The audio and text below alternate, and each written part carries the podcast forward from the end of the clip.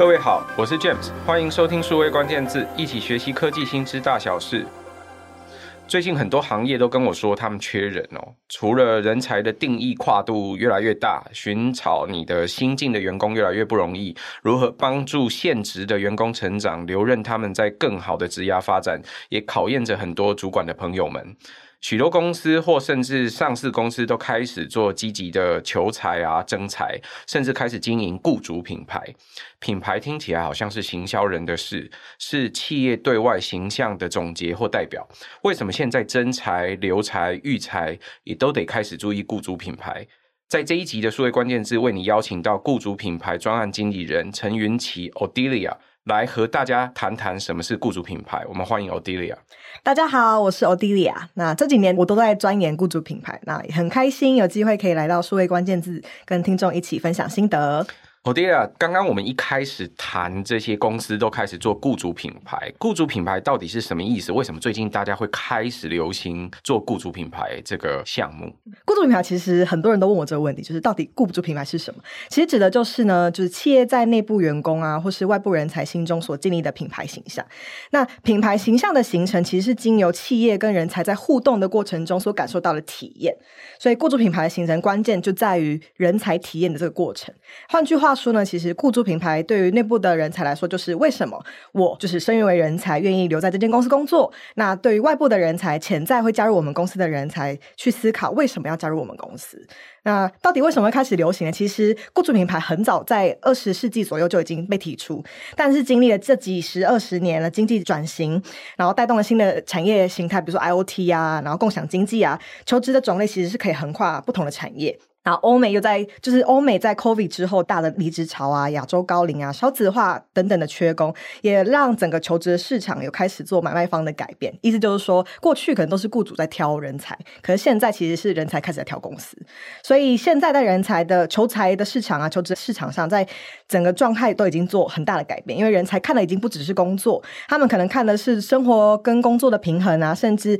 公司有哪些福利啊，价值观有哪些跟我符合。那不管在欧美。还是台湾，其实都面临一样的问题。那这些其实都是影响目前企业征才的很大原因。那就因为求财越来越困难，所以企业更需要想办法去解决这个问题。这也是为什么会带动整个雇主品牌的形成。的确哦，现在的很多做各式各样行业的朋友都跟我提到，现在如果在设计工作的时候，工作都比以前复杂。什么意思呢？如果各位是做主管的，可能有做过一件事情，是你可能为了征才，你需要写很多不同工作职位里面的工作需求。那个工作需求都跟呃我们在读书的时候，或我们自己在征才的时候，里面的题目可能不太一样。嗯，从 title 可能没有变，可是里面的工作项目或者是需求可能会随着不同的时代而改变。那现在像是数位时代，所以你谈到很多工作方法，可能会需要用某些特别的软体，或者是需要会某些工作方法。那现在可能还讲究可以远距工作，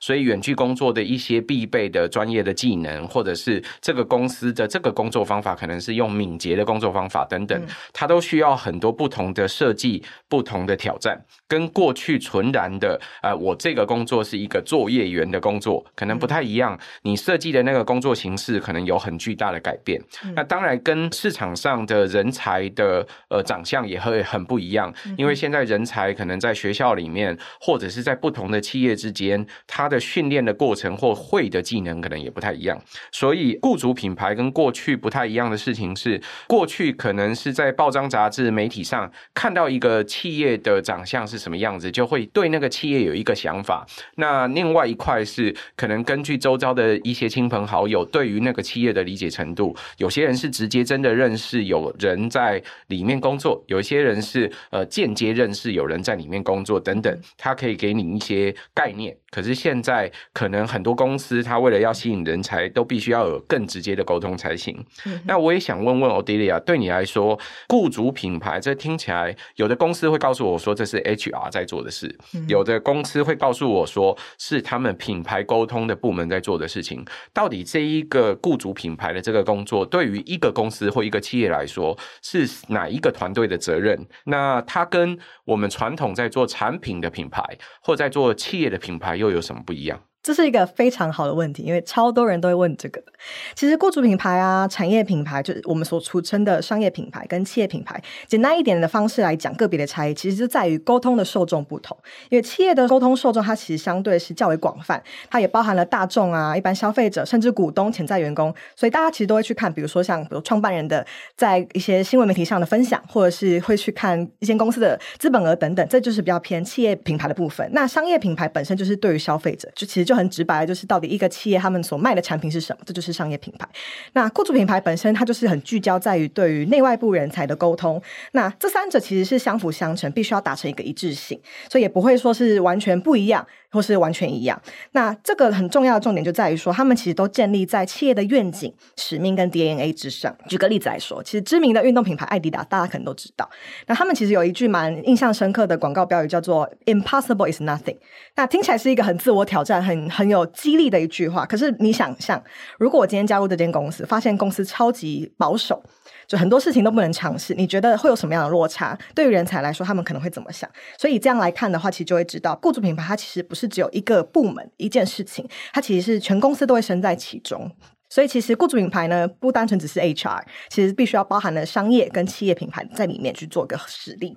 所以，对于呃不同的公司来说，他们雇主品牌的这件事情，虽然说是呃不同的部门可能都要留意这件事情，不单纯只是 HR 需要注意。可是，如果他公司放在不同的部门发起，可以是一个实际上工作的方法吗？是没错，因为就像我刚刚讲，雇主里面它其实是 everywhere，因为毕竟它是包含在企业品牌、商业品牌合在一起的，所以其实，在每个部门，即使他们在做产品设计，他们在思考的一些 DNA 也都会有关于雇主品牌的。其实这个有一个很大的关键是在于各个部门主管，他们也必须要意识到雇主品牌的重要性，尤其是老板，因为总不可能说，哎，HR 觉得哦招不到人就自己做。其实重点是在于，因为像我刚刚讲，企业品牌它其实是建立在企业的愿景、使命跟 DNA 上，这有关于老板，所以老板必须自己也要意识到这个问题是是非常重要的，所以他也必须要其实跟着大家一起向前冲，带着大家一起去思考，到底身为这间公司的一员，毕竟老板也是这间公司的一员，我们到底希望。打造什么样的环境，让员工愿意跟着我们一起工作？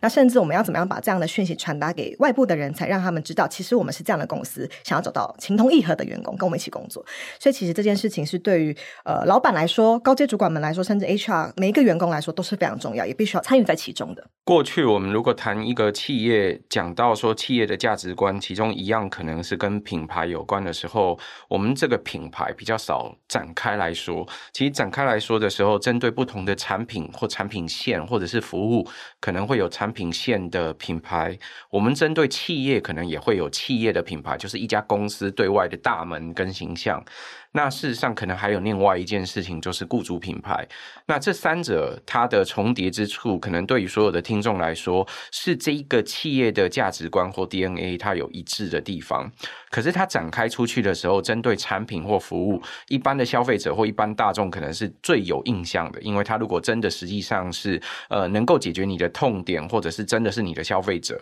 那这时候他对你的产品或服务就会有基本的印象。产品或服务的名称。或者是品牌，不见得跟企业品牌完全一模一样。那这个是非常多公司其实常常都会做的事情，就是你真实公司在营运的时候有你的公司的名字，可是你实际上推出去的呃产品或服务的品牌其实不太一样。那这个是我们过去知道不同的层次。可是另外一件事情是，所有的公司其实都是由人所组成，所以你需要有员工一起来支撑这一个团队或这个组织的成长或者是营运。那在这个过程里面，你需要吸收新的呃新进的员工或者新进的人才来协助你的公司做发展或做变化。那很多公司都希望可以运作的更长久，所以这时候你要考虑的就是不是只有我吸引人才，我是透过我原本的产品或服务或企业形象怎么来吸引人才的问题，同时也要考虑到，如果真的这个是个人才，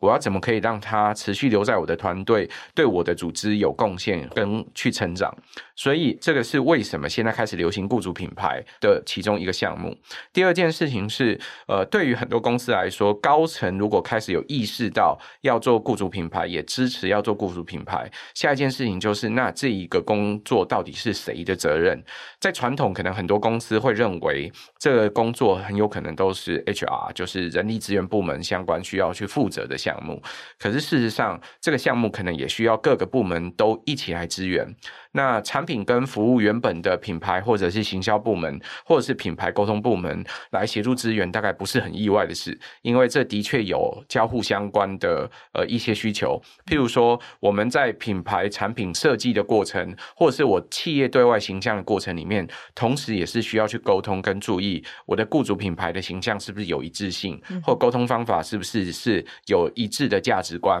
可是对于呃内部的很多不同的同事来说，说，呃，不同的部门也需要知道，我们在设计工作上面，或者是我们在做刚刚的职位的沟通上面，是不是也都能符合这些需求？同时，是我们的。公司对于现有的同事，他所传达的价值观是不是内外一致的？所以，Odelia 刚刚其实一开始就有一个提醒：雇主品牌，同时是你对你的内部员工，也同时对外部人才心目中留下的那个形象。所以，为什么在做这一个沟通的时候，不同的公司可能会放在不一样的部门上面，但其实是全公司都应该要一起注意的事。嗯、那 Odelia 对你来说，有没有什么是在做雇主品牌当当同事，或者是当大家开始意识到这件事很重要，我相信对听众来说，很多听众都逐渐的意识到，的确哦，对于你的公司要能够吸引人才进来一起跟你工作，这是一件很重要的事。那要做雇主品牌，有比较容易开始的起手式吗？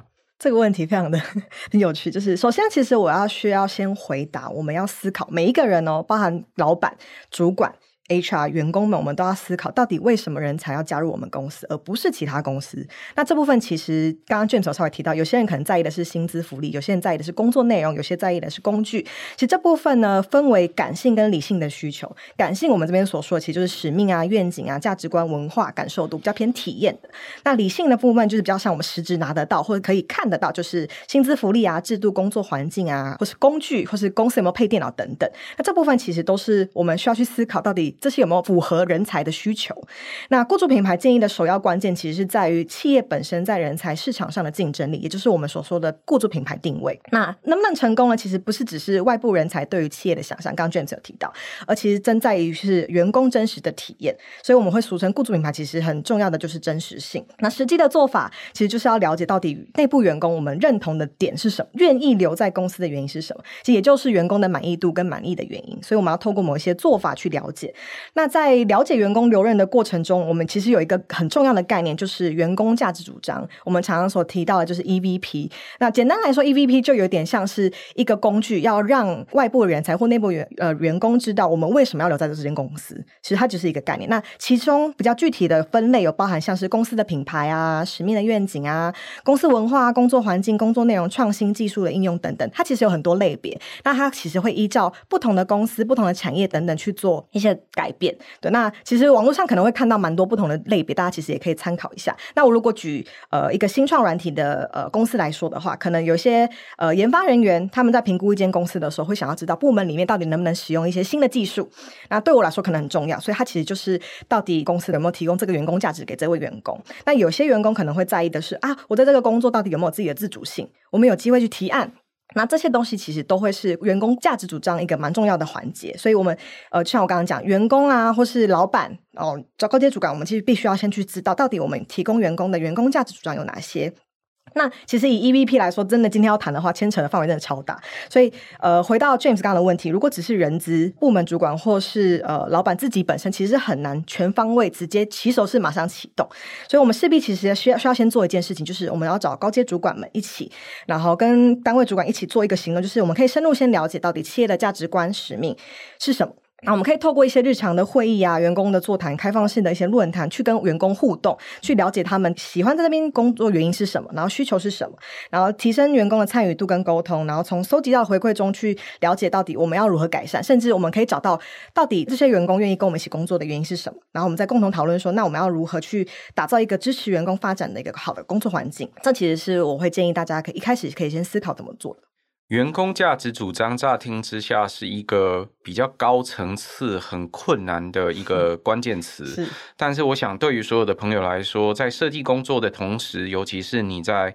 hiring，就是你在招募你的员工的时候，或者是你现有已经有的团队的员工的时候，在设计大概都会有一些线索。这些线索可能是你潜在的候选人，可能设定上会有什么样的背景，或者是已经在你公司工作的呃同事，他们的团队长相又是些什么？那具体来说，他们可能会在意哪些东西呢？比起薪水跟福利，或者是工作的时间来说，很多公司或者是很多员工，他所去寻求他的工作的条件，还包含可能工作地点啦，或者是是否可以呃支援家庭。我想很多朋友可能开始对家庭的价值观，无论譬如说是不是可以帮助我去照顾小朋友，或者是照顾老人等等，我的这些时间分配上可能是。是什么？那不同的工作环境的确会面对到不同的形态，所以有些工作可能呃，因为朝九晚五很适合照顾小孩。那有些公司可能相对的，他的工作环境，比如说他是个工厂，他没有办法接受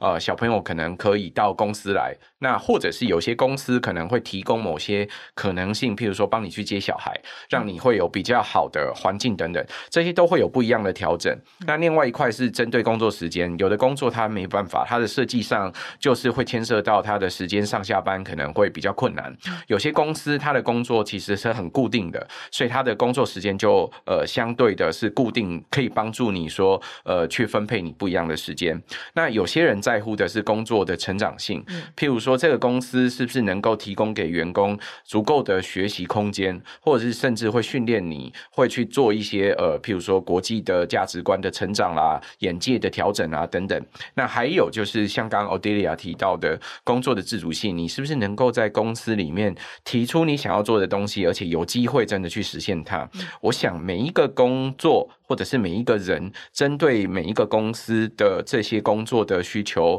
或者是去调整，可能都不一样。所以，刚员工价值主张听起来是一个很空虚的、很高泛的一个词。可是事实上，如果对于很多不同的公司来说，可能可以写出上百个不一样的需求。每一个公司都建议你可以花时间去整理这些不同的需求，可能会写在哪些面向上面。那针对你自己的公司，去凝聚你们相关的共识。知道说这些关键字里面哪些是属于你公司刚说的这些价值愿景或者是 DNA，可以去 enable，可以去赋能给你的同事的。那你可以针对这些不同的关键字，去人才市场上面看一看，是不是能够去符合现在人才市场针对这些不同关键字的需求。所以也可以帮助你去取得更多的新进人才，有机会向往想要到你的公司来上班。我想这是同时在内部。去观察你现有的工作团队的架构，或者是组织的形成，跟你外部的人才去吸引，来看到这些雇主品牌是不是能够持续的有吸引力，吸引很多不同的人才愿意到你的公司来上班，很重要的一个方法。那我这边的话，其实也帮大家补充一个关于员工价值主张内外部符合的一个想象。如果今天你们想象。你要帮你们公司在交友软体上找男女朋友，你们会怎么样去写你的 profile？然后也或者是你会怎么样去找你的对象？那其实蛮多人可能，如果你们有用交友软体的话，可能会遇到一个问题，就是哎，你看到了一个人的 profile，你看起来好像写得很有趣，但聊起来好像有一些现实上的落差。其实回过头来也可以去思考，有些公司可能呃，他看起来有外商的形象，但加入公司之后反而会觉得他蛮保守的，或甚至是呃，在沟通文化上跟我理想上有一些蛮大落差，其实概念是一模一样的，所以大家在使用交友软体的时候，一定会去思考说，到底我是谁，我需要什么样，我想要找什么样的另外一半。其实用在雇主品牌的这个框架也一模一样。你们在想员工价值主张的时候，要先去清楚知道到底我们是谁，员工为什么喜欢我们，然后才会去思考到底我们适合什么样的人才。所以其实是员工价值主张，其实可以用这样的概念去一个想象。Odelia 的这个提醒，其实对于大家来说，可以想象很像是我们在社交软体上面看到的一个人所表现出来的样子。其实，我想很多朋友在社交软体上，可能除了自己会贴一些贴文之外，也会去看你自己朋友或者是周遭人的贴文。那很多时候，一个社交软体上面人的贴文，跟他实际的人物设定，就人设哦，可能不见得会完全一样。雇主品牌也很像是这样，就是在外头你所表现的形象，跟你。自己公司里面内部的员工，或者是你们公司一体的这个人设的形象是不是长很像？我想对于大家来说都可以有一个思索。所以雇主品牌很像是你在外部跟内部同时都要去沟通跟去想象的样子，最好希望它表现出来的就是你的团队所表现出来的形象，你也希望可以持续吸引到这样子的人才来加入你的团队。今天很感谢 Odelia 来帮我们分享雇主品牌。很开心今天有机会来和大家一起探索雇主品牌，也谢谢各位的收听。如果喜欢数位关键字，请记得多帮我们转发、宣传或五星好评。我们下周再会，拜拜，拜拜。